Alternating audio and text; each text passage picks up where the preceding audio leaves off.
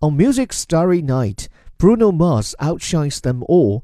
Mr. Mars, an upbeat master of danceable pop, won Record, Song, and Album of the Year to reign over a Grammy Awards ceremony infused with politics and hashtag MeToo moments.